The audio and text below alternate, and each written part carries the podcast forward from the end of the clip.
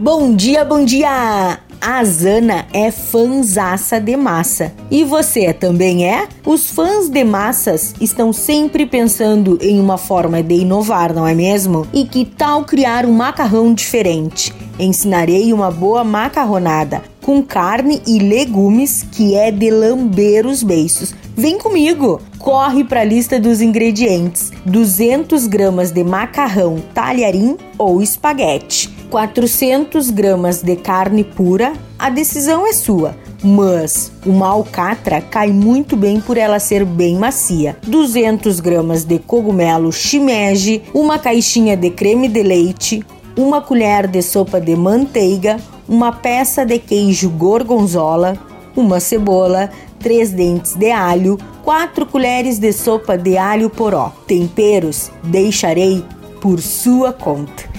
O modo de preparo: pique a carne em tiras finas e tempere como quiser. Disponha em uma frigideira antiaderente e doure. O importante é não tampar a frigideira para não soltar o suco da carne. Acrescente a cebola, o alho, o alho poró, o alho picado, refogue por uns dois minutinhos e junte a manteiga. Em seguida, coloque o shimeji, o creme de leite, o gorgonzola. O gorgonzola, por ele ser bem salgado, sugiro que vá colocando aos poucos e vá provando. Cozinhe o macarrão, deixe ao dente, adicione o molho e está pronto. Sirva bem quentinho. Dica da Zana: a carne pode ser substituída por camarão. Caso não curta gorgonzola, você pode colocar qualquer outro tipo de queijo, que super combina também. Espero que vocês tenham gostado da receita de hoje. E não se esqueça, se você perdeu esta ou qualquer outra receita, acesse o blog do Cozinha Viva, está lá no portal